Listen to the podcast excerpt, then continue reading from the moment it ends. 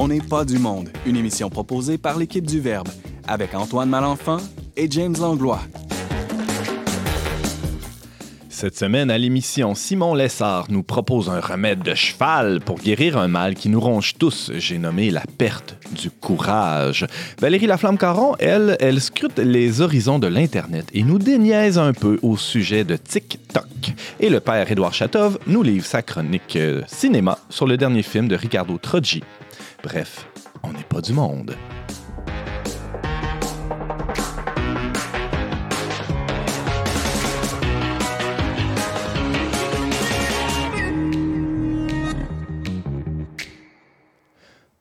Bonjour à tous et bienvenue à votre magazine culturel catholique. Ici Antoine Malenfant en compagnie du très vaillant James Langlois. Et je dis vaillant parce que tu as travaillé pas mal fort, James, dans les derniers mois. Ah oui, dis-moi pourquoi. Ben, tu as, concocté, tu as fabriqué le studio dans lequel on se trouve aujourd'hui. Ah, il marche pas tout le temps bien. Hein, ah, en tout cas, on, on, apprend, mais euh, non, je suis content quand même qu'on puisse enregistrer cette première émission de la Sixième, saison, d'On n'est pas du monde. Incroyable. On pensait pas, hein? Non, non, on pensait pas. ça continue grâce à Dieu. Mais bienvenue, puis les, auditeurs auront l'occasion aussi de nous écouter tout au long de la saison, non seulement en audio dans nos nouveaux studios, mais de nous voir sur les réseaux sociaux et sur YouTube parce que le studio est aménagé aussi pour que l'émission soit diffusée en live vidéo, fait en direct en vidéo. Donc, à suivre. À suivre. Très prochainement. attentif sur les réseaux sociaux, sur YouTube également. Mm-hmm. On a euh, le plaisir, le bonheur de recevoir à cette toute première émission de la sixième saison avec nous Valérie Laflamme Caron, le grand retour Réclamez-la, ouais! Salut, ça va bien? Oui, ça va bien, merci. Yeah, on est très heureux de te retrouver euh, après une pause, euh, disons, maternelle. Exactement. J'ai passé les dernières semaines à m'occuper de mon bébé. Il y aura encore de nombreuses semaines et de nombreuses années, mais euh, ça me fait plaisir. ça finit pas, ça. Semble-t-il, puis c'est bien correct de même, mais ah. je vais profiter du moment avec vous aujourd'hui. Mais quand même, tu as réussi à te libérer pour nous, venir nous nous déniaiser sur TikTok. Hein, J'en parle un peu tantôt. On va t'écouter attentivement parce qu'on a des croûtes à manger, je pense. Je pense aussi. On reçoit aussi la, visite extraordinaire du père Édouard Chatov. Salut, Édouard. Ah, bonjour. Je dis extraordinaire parce que toi, euh, tu as, le temps d'aller au cinéma. Hein? je suis un peu jaloux. J'aimerais ça y aller, mais je vais, je vais vivre ça par procuration. Explique-moi ce que tu as vu. Ah, J'ai vu le guide de la famille parfaite, donc le film de Ricardo Truggi. Euh, un tableau qui représente bien euh, un peu la vie euh, québécoise dans toutes ses dimensions.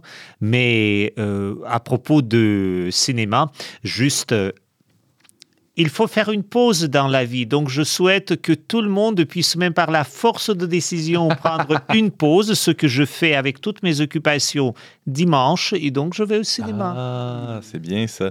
Je vais prendre note. Merci, Edouard. Et on a aussi à l'émission un régulier, un autre régulier, euh, Simon Lessard. Salut, Simon. Allô, Antoine. Très content d'être de, retour. Eh oui, content de, te recevoir aussi. En deux mots, euh, ton été?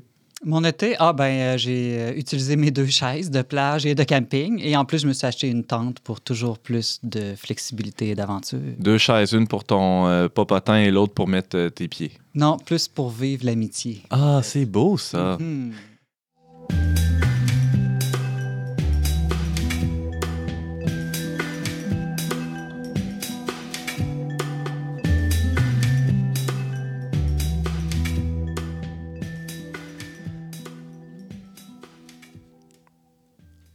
En 1978, l'écrivain Alexandre Solzhenitsyn, alors en exil de sa Russie natale, prononçait un discours mémorable à la prestigieuse université Harvard.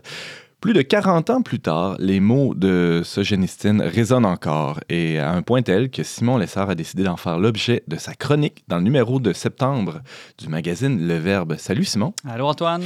Alors ce discours-là s'intitule Le déclin du courage. Euh, Exactement. 40 ans plus tard, euh, comme je le disais, est-ce que euh, ben, c'était vraiment nécessaire de nous sortir ce texte-là pour nous, nous mettre en pleine face qu'on est une, bande de, de trouillards et de lâches? Euh, je le pense et c'est pour ça que j'ai écrit là-dessus et c'est pour ça que je suis à la radio pour en parler. Euh, écoute, c'est un ami, Antoine, qui m'a envoyé ce discours-là cet été et je le trouvais euh, cruellement actuel hmm. avec tout ce qu'on vit. Oui, avait lié à la pandémie depuis un an et demi, mais de manière beaucoup plus large, je dirais, depuis 10-20 ans en général en Occident. ce, ce, discours, je pense, résonne de plus en plus. Avant d'aller au fond de, de, de, ce propos-là de l'écrivain russe, peut-être un, bref portrait de qui était euh, Ben oui, ben, il est né euh, le 28 novembre 1918 euh, en Russie. Euh, et puis, il est surtout connu comme étant un dissident là, du régime soviétique dans les années, surtout autour des années 70-80. Il est connu aussi pour avoir reçu le prix Nobel de littérature en 1970. Et surtout, en 1973, il a fait publier d'abord à Paris, peut-être son œuvre la plus connue, L'archipel du Goulag, dans mm-hmm. laquelle une sorte de chronique minutieuse du système de répression politique de l'Union euh, soviétique.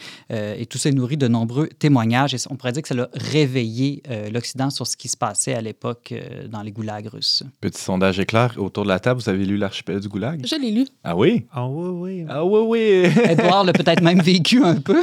uh, oui, un peu. Et c'est une œuvre qui est toujours perturbée et la conscience occidentale et la conscience russe. Ouais. Mais il faut lire aussi l'archipel goulag en lien avec euh, euh, une autre œuvre de Solzhenitsyn qui s'appelle Le Roux Rouge, pour comprendre l'évolution un peu des ah, on a, on a moins entendu parler de celle-là. Oui, ça, ça, fait euh, la critique et un peu le regard sur les années juste après la révolution bolchevique 1917 et qu'est-ce que s'est passé avec les élites blanches, c'est-à-dire les élites un peu de l'ancien monde?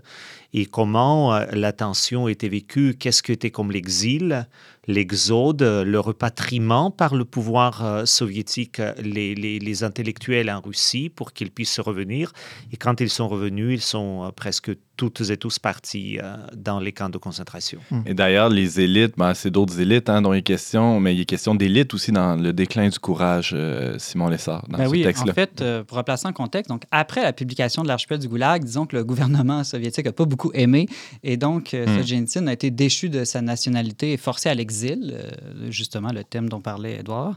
Euh, et puis, ben, il s'est ramassé euh, au Vermont, donc tout près de nous, au Québec, là, aux États-Unis. Et puis, près du Vermont, ben, il y a l'université Harvard, pas, pas, si loin, dans la région de, Boston. Et puis, à Boston, donc quatre années après avoir émigré aux États-Unis, il a enfin fait son premier grand discours public. Et là, beaucoup des grandes élites intellectuelles universitaires de l'Est des États-Unis se sont présentées pour enfin écouter ce que le dissident russe allait dire. Et tout le monde s'attendait qu'il allait démolir le communisme et mhm. vanter le libéralisme. Le monde libre. Le monde libre, mhm. euh, américain, occidental, européen. Et c'est pas ça qui s'est passé. C'est en 79. Hein?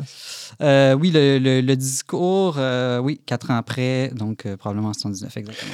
Alors, c'est quoi le, constat qu'il fait, Alexandre Solzhenitsyn? Ben, la première chose qu'il fait remarquer, euh, c'est que euh, à l'Est, en fait, euh, ce, régime-là est en décrépitude et les élites, il dit les élites ont perdu leur courage, elles ne sont plus des vraies élites. Donc, en fait, il a commencé son discours en disant, ici, la devise de Harvard, c'est vérité eh bien, il y a des vérités qui dérangent, mais je vous l'ai dit pour votre bien, mais ça va déranger. Donc, on reconnaît peut-être le caractère prophétique de, cet auteur. Et, ce qu'il reproche en fait à la société occidentale, c'est de s'être un peu embourgeoisé d'avoir vécu tellement dans le confort et dans la facilité qu'elle est devenue molle, euh, si je peux dire. Et puis, euh, et puis dit même au niveau biologique, là, on sait qu'un organisme qui est trop confortable finit par euh, perdre de sa vigueur. Mm-hmm. C'est un peu ça qui s'est passé avec la, la, société.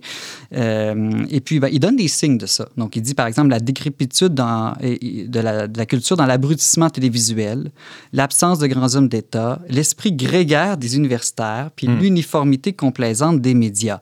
Donc, il dit ça dans les années 70, mais j'ai comme un peu l'impression que ça résonne. Ça résonne encore euh, aujourd'hui. Et, il dit, certes, il y a une liberté de presse ici, mais il dit, c'est pas tout à fait une vraie liberté parce que quand on lit la presse, tout le monde a toujours les mêmes idées. Donc, il dit, c'est une liberté seulement pour ceux qui publient, mais pas vraiment pour les lecteurs parce que les lecteurs, eux, n'ont pas vraiment de choix. On leur, on leur, répète toujours les mêmes choses. Alors là, ça, c'est le, diagnostic. Disons, euh, c'est quoi les causes, les racines de, de ces mots-là qu'il identifie? Ben, pour lui, là, la, racine de ce déclin-là, autant de l'Empire américain qu'européen, c'est il, il remonte très loin là, dans la fondation même de toute la qui résume en une phrase. Il dit c'est l'autonomie proclamée et pratiquée de l'humanité à l'encontre de toute force supérieure à elle-même. On pourrait le réduire en l'athéisme euh, théorique ou pratique, là, des Mhm. deux. Euh, le fait que l'homme se place lui-même au centre et au sommet de tout, et qu'à partir de ce moment-là, tout ce qui compte, c'est le bonheur sur Terre, mais le bonheur compris seulement comme sécurité et confort.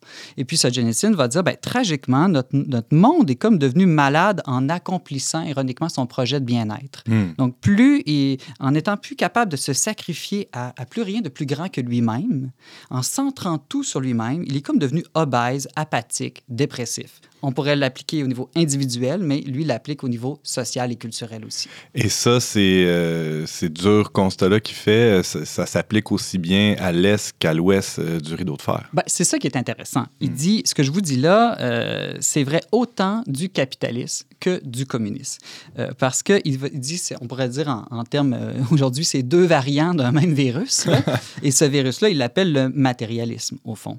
Euh, donc, cette idée qu'il n'y a que, que le corporel, que le matériel, que le visible qui compte, euh, l'éclipse totale de toute vie spirituelle. Et il va dire, l'État, aussi bien à l'Est qu'à l'Ouest, ne pense qu'à des réformes sociales qui n'ont co- comme unique but, les, ben, unique but en tout cas, qui n'ont presque comme unique but les besoins physiques de santé et de consommation. va- et on néglige de plus en plus toutes les aspirations qui sont plus proprement humaines, comme si la vie, là, il n'y avait rien de plus élevé que la vie corporelle. Hmm. D'où le, le- le primat, entre autres, de l'économie sur la culture, par exemple, ça serait une illustration de ça. Oui, donc euh, exactement. Donc euh, la, la vie culturelle, la vie spirituelle, je pense que c'est la vie intellectuelle, c'est à ça que pense Solzhen- Solzhenitsyn, j'imagine, qui, est- qui est éclipsé de plus en plus dans nos sociétés. Je vois le père Chatov qui, euh, qui gribouille là, sur. euh, Oui, sur je gribouille. hein.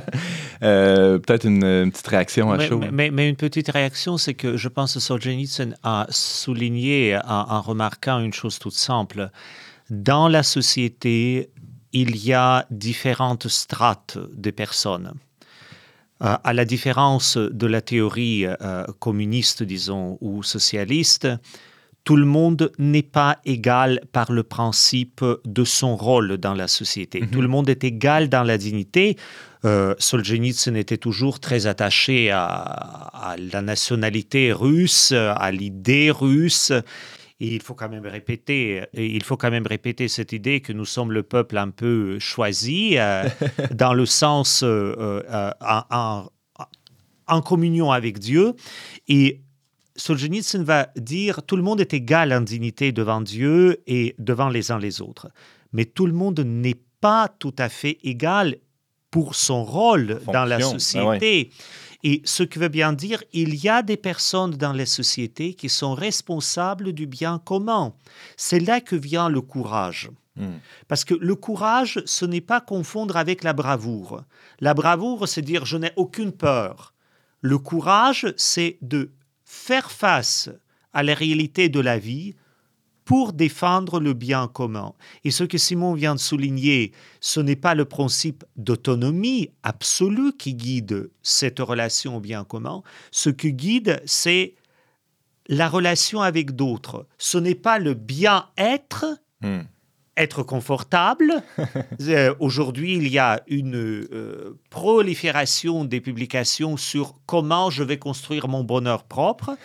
Euh, vous vous n'avez qu'à aller dans les librairies faire un petit tour ou jeter un coup d'œil, mais c'est être Mm. avec, avec Dieu, avec l'autre et même avec soi-même, mais en vérité pour le bien. Alors, c'est un peu le. le, le- T'es d'accord avec ça, Simon? Ah, je suis d'accord. En fait, c'est Edouard qui aurait dû faire cette chronique-là. Non, mais ça, ça se complète bien. Et, et, bon, j'imagine que tu as décelé un peu, ben, c'est c'est le titre de ton texte d'ailleurs dans le magazine, un remède que, que ce propose à. Parce que là, tu vas pas nous laisser sur ce, ce- ce triste c'est- constat. là. Et ce Génétine essaie quand même d'avoir une parole d'espérance. Ah. Donc, à cette, euh, à cette euh, disons, ce culte de la matière, là, Ouais. le matérialisme, euh, il propose, il je dirais, une culture de l'esprit. Donc, ce que je vous disais tout à l'heure, euh, certainement vie culturelle, vie intellectuelle, mais surtout vie spirituelle. Il va dire, par exemple, si l'homme était né que pour le bonheur terrestre, ben, il serait pas né non plus pour la mort. Or, on voit bien que tout le monde va finir par mourir. Donc, lui, il voit en cela un signe qu'on est appelé à quelque chose de plus grand, en fait, que la vie corporelle, que la vie matérielle, qu'il ne faut pas se contenter de ce qu'il appelle un gorgement de quotidienneté, on dirait aujourd'hui métro, boulot, dodo, mais vraiment accomplir un, un dur et permanent devoir, en sorte que tout le chemin de notre vie devienne comme l'expérience d'une élévation, et là le mot élévation est très important, avant tout spirituel. Donc pour lui, il faut quitter cette vie en créature plus haute qu'on y est entré. Hmm. Donc c'est toute cette idée de il faut viser haut, il faut, viser grand, il faut s'élever. Je dirais même en termes chrétiens, il faut peut-être plus se laisser élever, euh, mais euh, cette idée d'arrêter de, de, de- de se contenter d'une petite vie. De, de sécurité et de confort, là, qui sont les, les- valeurs suprêmes, on Et, et pour lequel on n'a plus de courage, justement, pour protéger ce, ce- ce- ce confort, parce qu'avoir une parole prophétique, comme a eu Solzhenitsyn, euh, ben, ça amène des désavantages. Et c'est une des raisons pourquoi, encore aujourd'hui, dans la plupart des facultés de littérature en Occident, c'est pas un auteur qui est tant que ça mis de l'avant, Hmm. euh, parce que ses écrits nous dénoncent euh, énormément, encore aujourd'hui. Oui. Juste peut-être un dernier mot euh, dans le sens euh, de réaction, c'est que la grande chose pour s'élever cela, le confort ou euh, le bien dans la vie n'est pas dénoncé par Solzhenitsyn en tant que tel. Il est dénoncé que si le moyen, Hmm. c'est un moyen, Devient la fin. devient Ben ouais. la fin, le but et la fin en soi, la fin absolue. Quand Solzhenitsyn vécut euh, aux États-Unis, au Vermont, il n'est pas venu quand même vivre dans une cabane euh, au milieu de perdu nulle part, sans le chauffage et tout cela.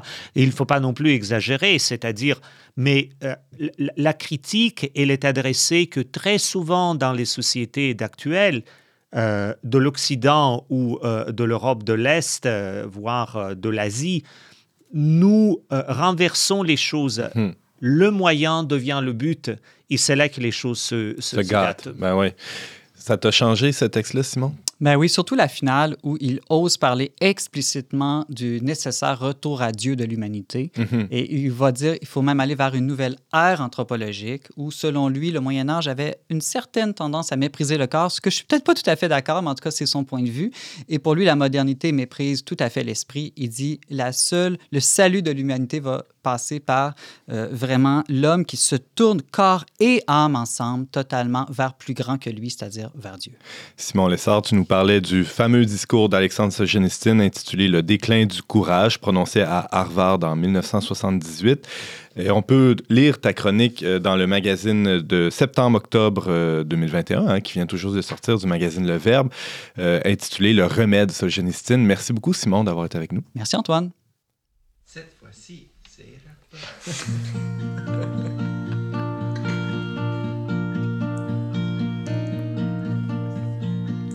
Oh, écoute le bruit des amis qui se retrouvent. Écoute le bruit de l'adulte qui se découvre.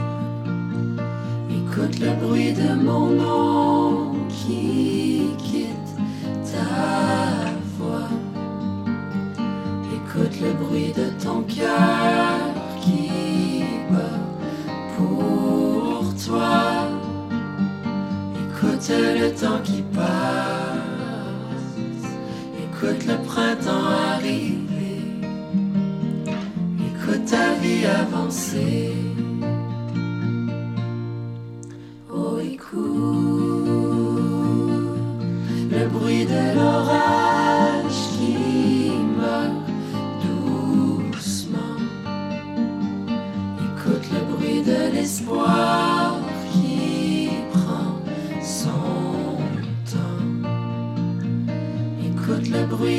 L'amour qui reprend forme. Écoute le bruit de ton cœur qui se réforme. Écoute le temps qui passe. Écoute le printemps arriver.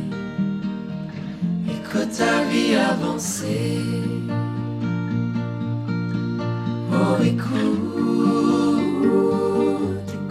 Printemps arriver. Écoute ta vie avancer.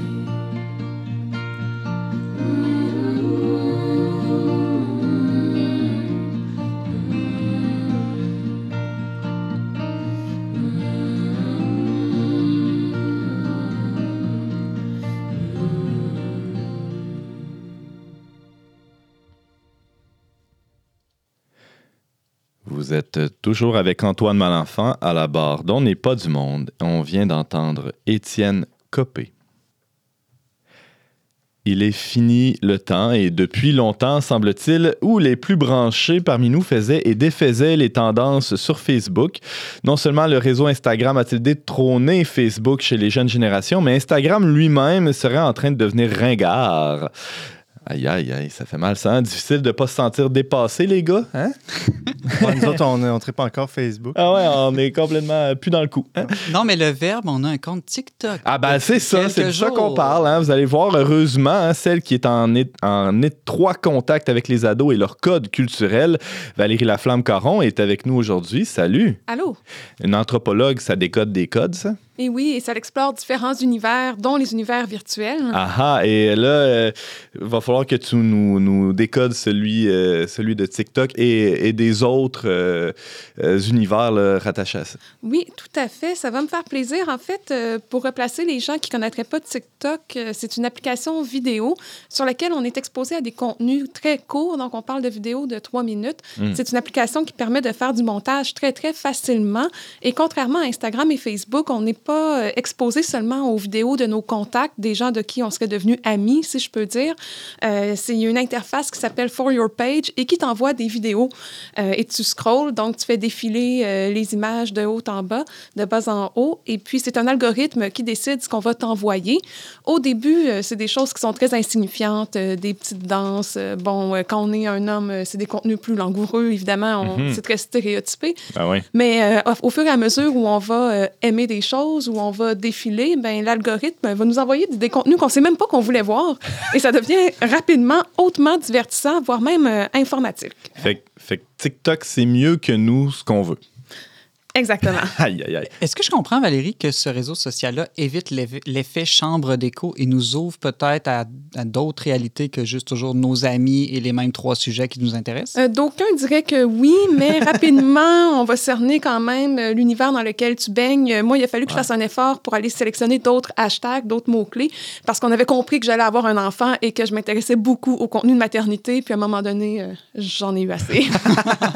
Là, petit point technique, tu as dit que euh, TikTok permet de faire le montage. En fait, le montage se fait euh, sur l'application elle-même. C'est pas que je vais faire, euh, je, vais- devoir faire le montage sur un autre logiciel. Ça prend pas de compétences particulières de cinéaste.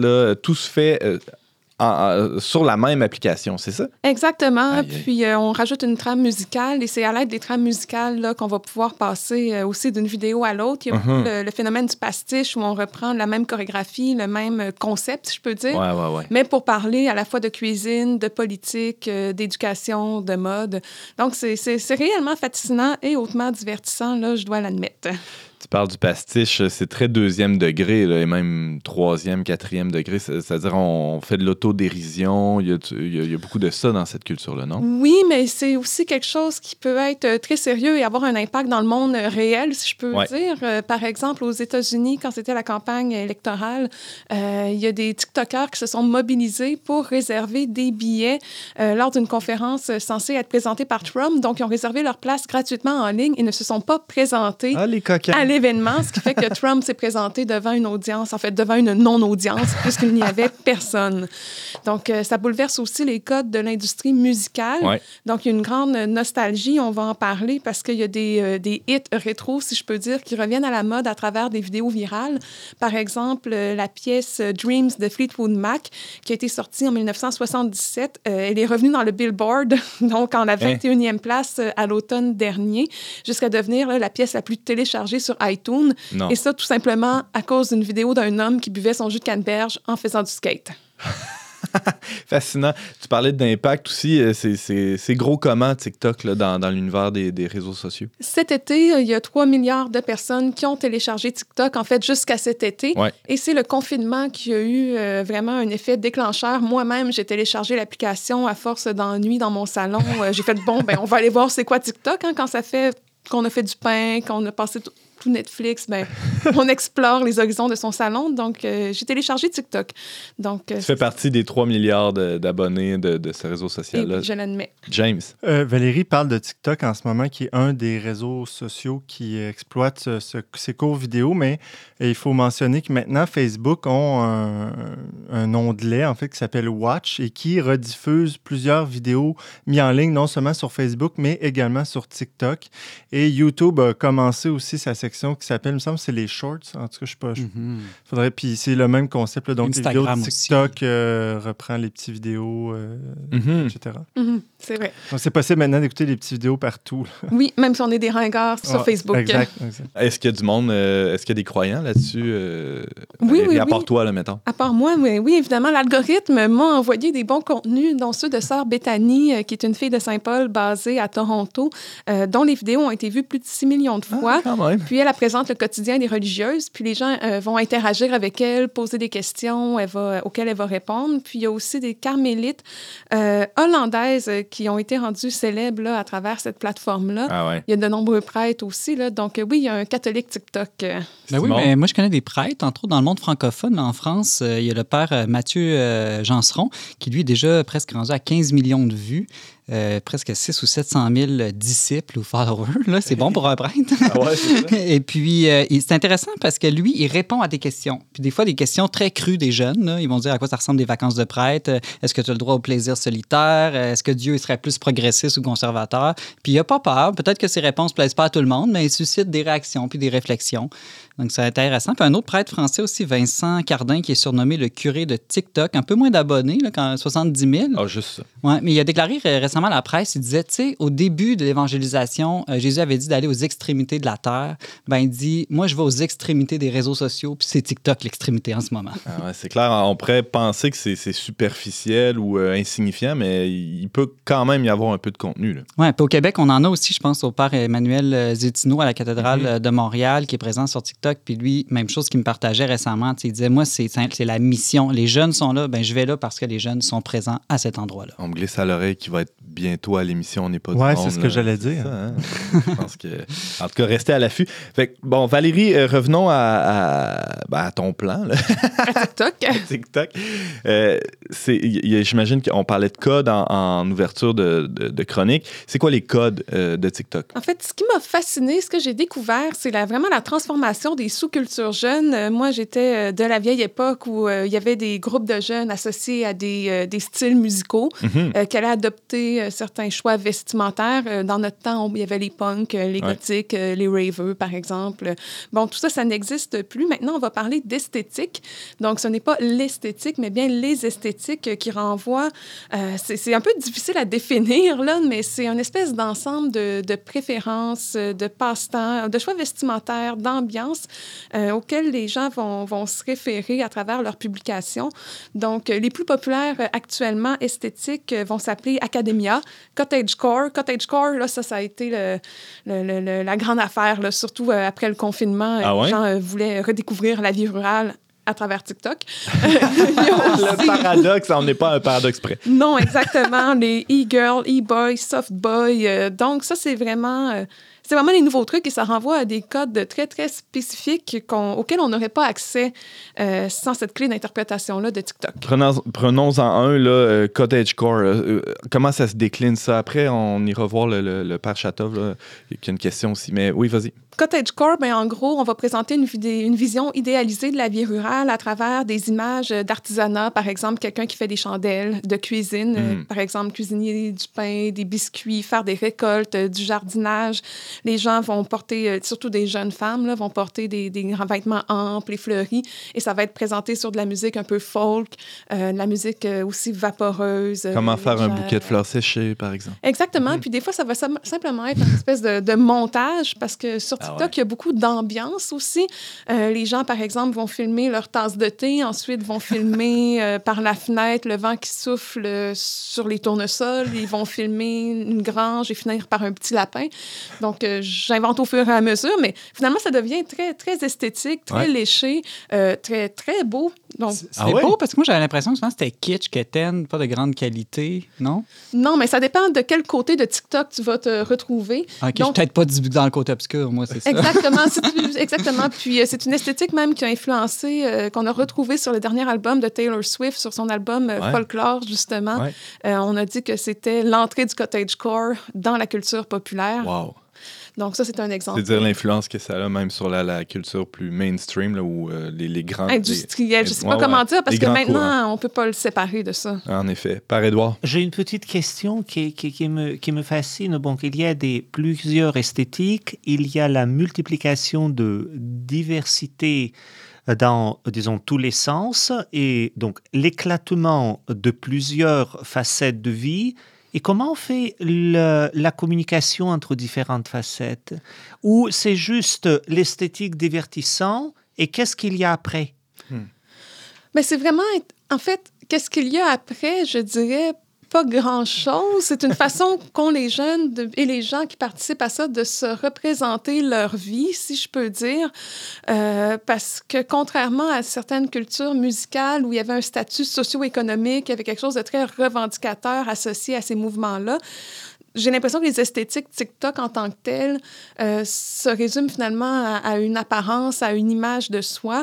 Euh, puis bon, certains vont associer des valeurs, par exemple, les gens qui sont dans le dark academia, donc ça, c'est des jeunes euh, qui vont s'habiller avec des vestes à carreaux, des vestons noirs, ils vont aimer les, euh, les true crime, par exemple, et tout ça, vont mettre des vidéos de bibliothèques, de livres anciens avec des châteaux et puis tout ça. C'est comme Harry Potter 2.0. Exactement, on pourrait dire qu'ils ont comme valeur euh, l'apprentissage. là. Je- je Mais si je comprends bien, ce que tout, euh, tous les euh, participants de TikTok veulent, c'est de se révéler tel qu'on est et d'être accueilli tel, tel qu'on est.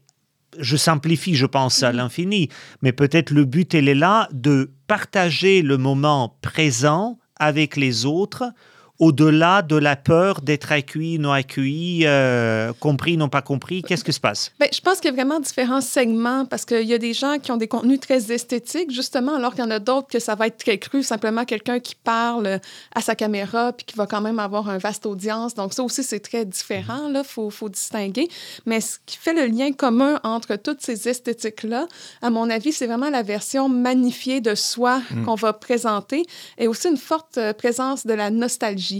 Euh, moi, c'est quelque chose qui revient euh, beaucoup. On voit des vidéos qui sont inspirées des années 90, années 2000, euh, même cottagecore. On peut dire que c'est nostalgique d'un idéal qu'on n'a pas connu, qu'on connaîtra pas, mais qui est quand même ancré en nous. Et puis, je pense qu'actuellement, on est dans une époque de très grands changements, donc c'est normal que les gens aient cette nostalgie-là. Et on, a- on retrouve aussi cette idée que de faire de notre vie quelque chose d'épique, comme dans un film, parce que là, ça devient réellement possible de choisir une trame sonore euh, Ah ouais.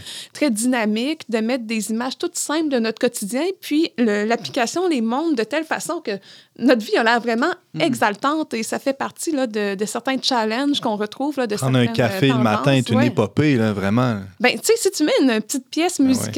Euh, encore là, toute douce, euh, enveloppante et tout ça, de fait, ton moment, il devient, euh, il devient plus grand que lui-même, Ben ouais. finalement. C'est la réalité augmentée. Honnêtement, oui. Euh, puis ils vont monter un- toutes sortes d'assemblages de scènes, là. Puis il y a cette idée de romantiser sa vie. Ouais. Puis c'était même une tendance, hein, ça disait, tu dois commencer à romantiser ta vie. Je sais même pas si c'est un mot en français, là, mais romanticize your life. Euh, c'est parce que si tu le fais pas, tu gâches ta vie. Ah ouais. Puis c'est là qu'à mon avis, ça devient dangereux parce que c'est pas parce qu'on met des images de notre vie sur une trame sonore en ligne qu'elle devient meilleure. Puis il y a un risque de, de sombrer dans une forme de, de, de, de performance de, de, de sa vie, où on en reparlera certainement cette semaine euh, avec la chronique d'Edouard, mais de, mise en scène aussi, d'auto-performance. James? Cette espèce d'auto-performance est là depuis un bout de temps, non? Tu sais, parce que sur les autres réseaux sociaux, Instagram, déjà, il y a beaucoup de mise en scène de soi dans sa vie quotidienne, etc. Donc, c'est... c'est- Oui, mais je pense qu'avec TikTok, on atteint vraiment un autre niveau parce qu'avec le côté euh, vidéo, le côté aussi avec la musique, Ouais. ça vient chercher quelque chose en nous euh, qui est encore plus euh, accroché, Il y je a plus pense. d'émotion Oui, aussi, oui, parce qu'il y a de la oui, musique oui. en plus. ouais, Oui, évidemment. oui, oui. Ah, ben c'est super. Alors, Valérie, euh, un petit mot pour, euh, pour conclure. C'est, tu, est-ce que tu le recommandes à tes amis? Ben, je pense que c'est intéressant. Après, c'est certainement addictif. Uh-huh. Puis euh, moi, ce, que, ce à quoi ça me faisait penser, je me disais, euh, si j'étais dans mon milieu de travail et que j'avais à parler à des jeunes, une thématique intéressante à explorer au, point, au plan pastoral, ce serait de qu'est-ce que c'est que de vivre sous le regard de Dieu? Moi, tu sais, c'est une, expé- une expression que j'ai rencontrée euh, à plusieurs reprises dans mon parcours. Et puis euh, là, ça ça m'a vraiment frappé quand je préparais la chronique. Je me disais peut-être qu'on pourrait retrouver ce même, en fait, un côté épique beaucoup plus euh, authentique Ouais. et, et senti et, et réel, en fait, vrai, euh, si on se mettait à réfléchir là, ce, que, ce que ça implique au quotidien. Comment Dieu me regarde, lui, puis peut-être que ça va m'aider à me regarder Mm. autrement, c'est ça? Et oui, puis ça sera sans doute peut-être une autre chronique, mais ça sera pas aujourd'hui. Ah, ben c'est déjà pas mal. Merci beaucoup, Valérie, de nous avoir éclairé sur cet univers qui nous était, ma foi, franchement inconnu, je pense. Hein? euh, les Ouais, autour ouais, de la table, on ne connaissait pas grand-chose. Ouais, on a tous au-dessus de 15 ans, donc. hein. les vieux que nous sommes. Merci, Valérie. Ça me fait plaisir.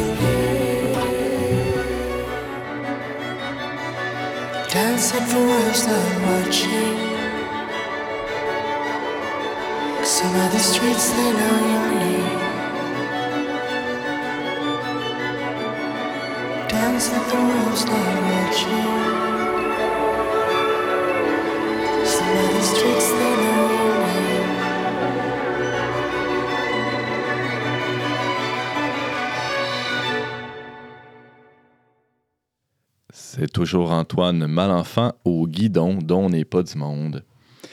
C'était la chanson A Mermaid in Lisbon du chanteur montréalais Patrick Watson, ici accompagné par la douce voix de Teresa Salguero. Que l'on soit parent ou pas, on est quotidiennement bombardé d'images de familles parfaites. Je mets des guillemets ici, bien entendu. Bon, que ce soit dans la publicité, sur Instagram, on en parlait cette semaine, et même l'autre jour, dans la cour d'école à la rentrée du petit dernier, on a vu peut-être côtoyer la famille des voisins qui, euh, ma foi, semble formidable, hein, n'est-ce pas? La logique de la performance à tout prix semble avoir investi la sphère familiale d'une manière assez intrusive. Et c'est ce thème qui semble être au centre du dernier film de Ricardo Troggi, intitulé Le guide de la famille parfaite, qui met en vedette Louis Morissette, qui aussi co-scénarise le long métrage. Notre chroniqueur, le père Édouard Chatov, l'a vu pour nous. Bonjour, Édouard. Bonjour. Alors, tu lui donnes combien d'étoiles à ce film, Édouard? Ah, mais je ne donne pas euh, des étoiles au film. Je peux dire seulement que c'est un tableau de la réalité québécoise qui fait beaucoup rire, Ah oui. beaucoup pleurer, beaucoup se questionner et beaucoup à réfléchir. Et c'est pour cela, c'est un film sûrement à voir. Et euh, je pense que je n'ai pas entièrement tort parce que le film reste à l'affiche depuis plusieurs semaines. Mhm. Et je pense que c'est dû non pas seulement parce que c'est une production québécoise, mais parce que c'est vraiment la production de Trogy euh, a trouvé un écho dans les cœurs euh, euh, des personnes euh, donc qui habitent Québec et même ailleurs. Parce que c'était visible que le film est, donc il y a le, le, le résumé du film en anglais. Ce qui veut bien dire il est prévu pour plus grand public même anglophone. Mhm. parce qu'il aborde je pense les sujets qui sont très très symptomatiques et préoccupantes pour toute famille aujourd'hui, euh, je dirais tout simplement pour tout être humain aujourd'hui, hommes et femmes. Ben ouais. Euh, allons euh, rapidement au synopsis. Qu'est-ce que ça raconte, ce, ce film? Au synopsis, le film est très simple, donc c'est une famille, père, séparé de sa première femme, Mhm. qui vit avec sa deuxième femme et sa fille. Il a aussi deuxième enfant avec sa deuxième femme, sa deuxième conjointe, et on nous montre le quotidien à l'école, dans la famille, pendant un certain moment, pour juste nous mettre au courant de certaines réalités, comment ils sont vécus comme euh, le matin, euh, le à midi, le travail, les relations avec des autres, euh, et à la fin aussi, quel est le but de tout cela en fait? Évidemment. Valérie? Bon, comme pour travailler dans un collège privé, je dois admettre que même si c'était parfois caricatural, euh, quand j'ai vu le film, moi, j'ai retrouvé euh, plusieurs scènes euh, qui sont tout à fait ancrées dans le réel. là. Par exemple, à un moment donné, la jeune fille demande à son père s'il passe autant de temps au travail ou sur le portail de l'école où il a accès à ses notes et peut suivre en direct là, son évolution scolaire. Et puis, c'est quelque chose qu'on se demande nous-mêmes là, en tant que travailleurs du monde de l'éducation. Passez-vous tout votre temps sur le portail de l'école? Donc, ça m'a bien fait rire. Simon? Non, mais moi, j'ai- pas vu le film, là, mais euh, je donc je comprends que c'est pas tant la famille parfaite dans le sens qui veut avoir de l'air parfaite sur les réseaux sociaux, puis que tout va mal à l'intérieur. C'est vraiment une famille qui, à l'interne même, un idéal de perfection? Ils ont un idéal de perfection, mais c'est aussi un idéal qui de temps en temps est poussé jusqu'à l'absurde, jusqu'à la caricature. Et je pense, ce qui est quand même assez intéressant, que Ricardo Troggi, dans ce film, avec le jeu d'acteur quand même qui est très bien, qui est très naturel, même s'il y a d'humour et un peu de l'ironie de, la, de satire, qui permet de percevoir aussi l'absurdité de certaines situations et dire où est-ce que se trouve l'équilibre, non pas de la perfection, euh, euh, euh, disons, de, de- de performance, mais où est-ce que se trouve l'équilibre humain qui permet vivre dans la famille, d'être un père, d'être une fille, aller à l'école et quand même avoir aussi un peu du temps libre, ce qui quand même est très bien montré dans ce film, que tout le monde est surchargé. Tout le monde est surchargé, c'est-à-dire pour avoir quelqu'un et aller boire un café, il faut presque prendre un rendez-vous trois mois d'avance ou où il y a en même temps cette faiblesse euh, émotionnelle et euh, humaine. Euh, il y a une scène dans ce film qui ça m'a fait rire énormément. J'ai presque je ne revenais pas à cause de mon tempérament un peu russe parce que moi je suis un peu direct et donc je dis de temps en temps les choses pas les enveloppant en trois couvertures avec un petit coussin. Et là le héros principal donc qui est joué par Louis Morissette qui parle avec un de ses collègues qu'il doit reprendre, il lui parle dans le style complètement gentil, prévenant, bienveillant, et l'autre... Québécois, bref. Oui, québécois, et l'autre, en écoutant sa critique, il dit, et là, là, il dit, je ne peux pas plus travailler. Là, ce que tu viens me dire, ça me fait un choc. Je vais prendre moitié de la journée du congé parce que je dois vraiment digérer là ce que tu viens de me dire. Et là, on voit jusqu'au quel je dirais presque l'enfantillage, on peut y aller quand on est un homme adulte au travail et on n'est pas capable accueillir aucune critique parce que l'autre ne le démolissait pas, il ne lisait pas comme dans d'autres certaines cultures. Je ne me aucune, euh, l'auditeur fera le lien. On peut dire dans une université ah mais votre travail c'est nul. Euh, euh, non, c'est pas ça ce qui s'est passé. Et donc le film il reprend un peu tous ces aspects.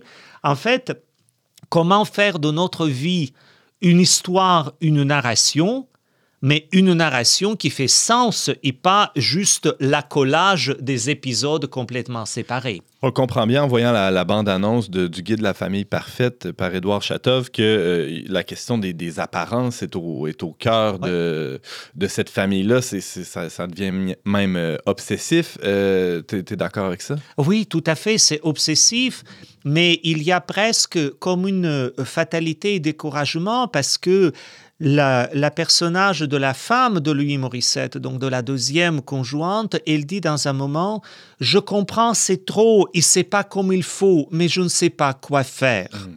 Et je pense il y a aussi dans notre société, on est pris comme dans un engrenage de, de jeu des apparences où on ne sait plus comment s'en sortir. Et je pense qu'il y a la chose simple à sortir, c'est de retrouver la simplicité de vie. Valérie? Ce qui est fascinant dans ce film-là aussi, c'est de voir l'incapacité des, des, adultes à être des adultes, parce que d'un côté, il y a l'ultra-performance, et puis il y avait le personnage aussi de, de, la mère de la jeune fille, la première épouse, qui, elle, est dans tout le contraire, en réaction à une forme d'autoritarisme, si je pourrais dire, qui pourrait être perçue.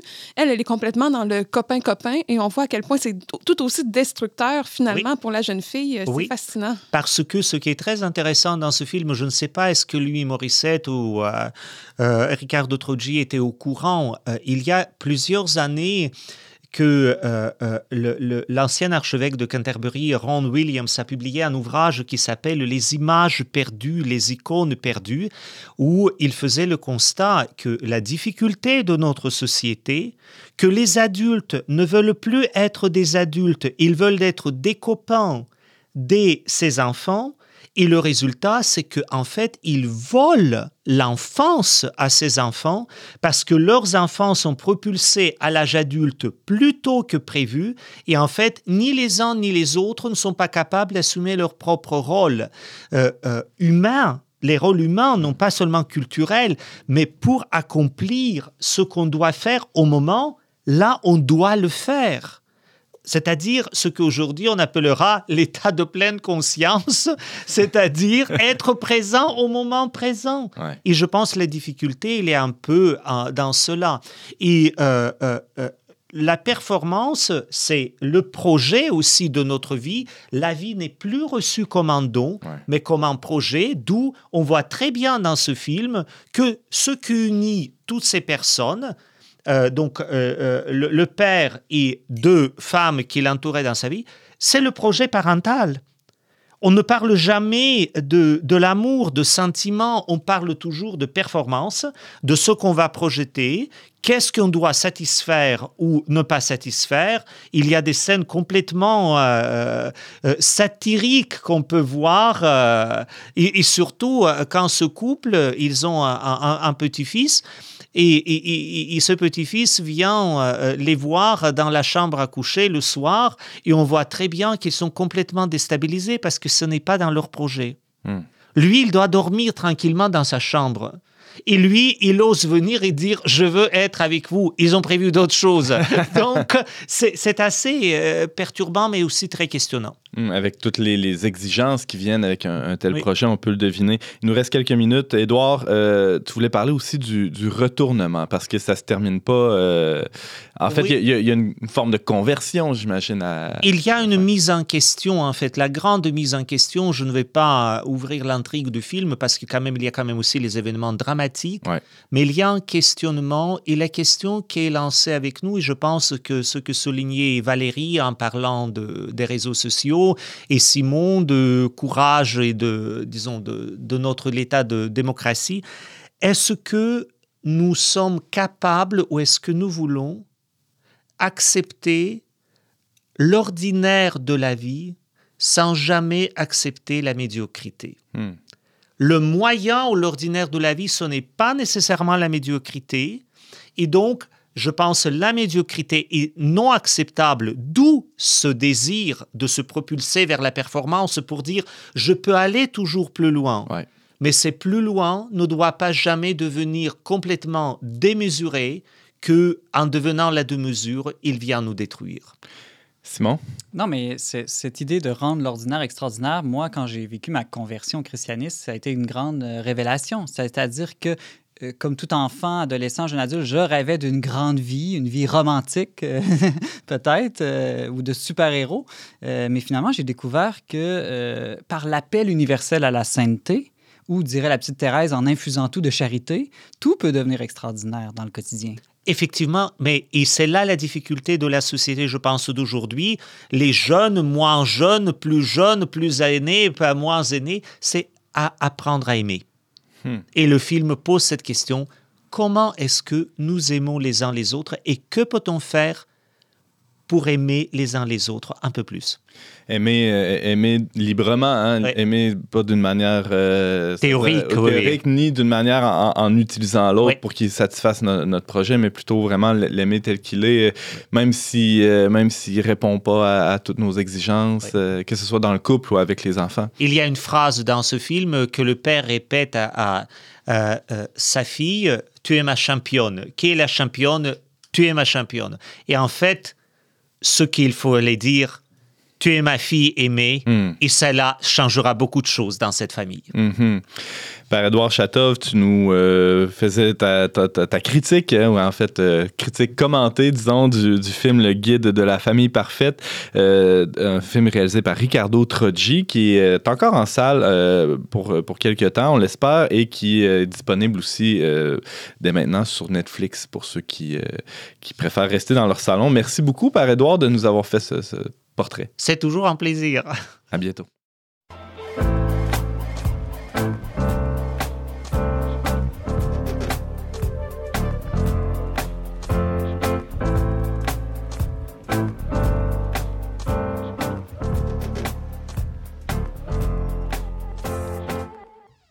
C'est tout pour cette semaine, mais avant de se laisser, on, on y va avec quelques suggestions culturelles de nos chroniqueurs. Je cherchais le mot. De nos Simon, Valérie et Édouard. Il paraît que c'est passé date, le mot chroniqueur. Là, De nos amis. Je sais pas, là, il paraît qu'il y a un nouveau thème. là. On, va trouver On ça est tous des animateurs. Ouais, ça, ouais, ça- ça- surtout toi, je dirais. Alors, euh, Vas-y, Simon. Oui, ben euh, moi, dernièrement, j'ai vu justement sur la plateforme Netflix un film vraiment touchant, un film qui, tu sais, quand vous avez le goût de vous remonter le moral, là, puis que ça finit bien. Ça m'arrive jamais, ça. Ça, ça s'appelle Le Faucon au beurre d'arachide. Juste le titre, hein, c'est, c'est déjà coloré et savoureux. Et puis, ça raconte l'histoire de Zach, un jeune homme de 22 ans qui a la trisomie 21. Et puis, en, en gros, là, il veut s'évader d'un centre de jour où il est obligé de vivre parce qu'il n'y a personne pour, pour l'aider à vivre dans la vie. Et, et puis, lui, il a le goût de vivre d'aventure, il a le goût de devenir lutteur professionnel. C'est aux États-Unis que ça se passe. Il se ramasse une, euh, une cavale avec un, un autre euh, garçon d'à peu près du même âge qui, qui est un chômeur, qui n'a pas d'emploi, qui, en tout cas, qui, qui fuit la police et, et tout ça. Donc, c'est un film un peu drôle, mais surtout, ce qui est touchant dans ce film-là, c'est que c'est une histoire d'amitié. Et c'est un film qui, indirectement, parle de la dignité humaine et qui défend la vie en mettant de l'avant euh, une personne qui a la trisomie 21. Ouais. Et ce qui est très intéressant, c'est que l'acteur s'appelle lui-même Zach, le Zach Gottsagen, est trisomique. Et, vraiment, je pense qu'il pourrait gagner l'acteur du meilleur film euh, l'an prochain avec sa, sa performance. Et sans prêchi prêcha, hein, tout ça, ce- cette défense de la vie-là, elle est, elle est très incarnée, là, sans, grand discours finalement. Oui, oui. Puis de montrer que c'est pas parce qu'une personne est trisomique ou a un handicap qu'elle aussi peut pas euh, faire l'histoire d'un film. Merci Simon. Alors, ra- rappelle-nous le titre. Ça s'appelle Le Faucon au beurre d'arachide. Merci Miam. Valérie? Je recommande aussi ce film euh, qui est vraiment adorable. Parfait. Mais- Édouard? Oui, vas-y. Valérie. Mais aussi, euh, si vous voulez lire un peu euh, la bande dessinée Comment je ne suis pas devenu moine de Jean-Sébastien Bérubé, où il raconte son périple au Népal qu'il a vécu alors qu'il était dans la jeune vingtaine. Lui, c'était avait vraiment appris le tibétain pour devenir moine bouddhiste. Il s'est rendu sur place et a vécu une grande désillusion euh, en constatant que les gens sur place avaient plein de superstitions, que les moines étaient des gens médiocres, euh, etc. Donc, euh, ça permet de voyager puis aussi de, de découvrir là, vraiment un autre univers. Alors, ça s'appelle Comment je ne suis pas devenu moine Exact. de. Jean-Sébastien Bérubé. Et as-tu la maison d'édition de cette euh, BD où on peut passer à Édouard? En tout cas, je recommande Non, aussi attends, cette oui, BD. Futuropolis. Futuropolis. Merci beaucoup, Valérie. Oh, Édouard, Tu me donnes deux minutes? Tu prends, tu prends en note. Hein, le, le- James, Oui, moi aussi, c'est un film, un excellent film. Je cherchais avec euh, ma femme l'autre fois le meilleur drame euh, sur Google de 2021 que j'aurais peut-être manqué. Puis là, j'ai cherché sur deux sites. t'as et- tapé tout ça, meilleur drame de 2021 Ouais, ouais. que j'aurais peut-être manqué. Non, non, pas moi la dernière Ok, partie. ok. ok. Mais euh, le, le- le- le seul film qui sortait sur plusieurs sites, c'était The Father avec le père, avec Anthony Hopkins.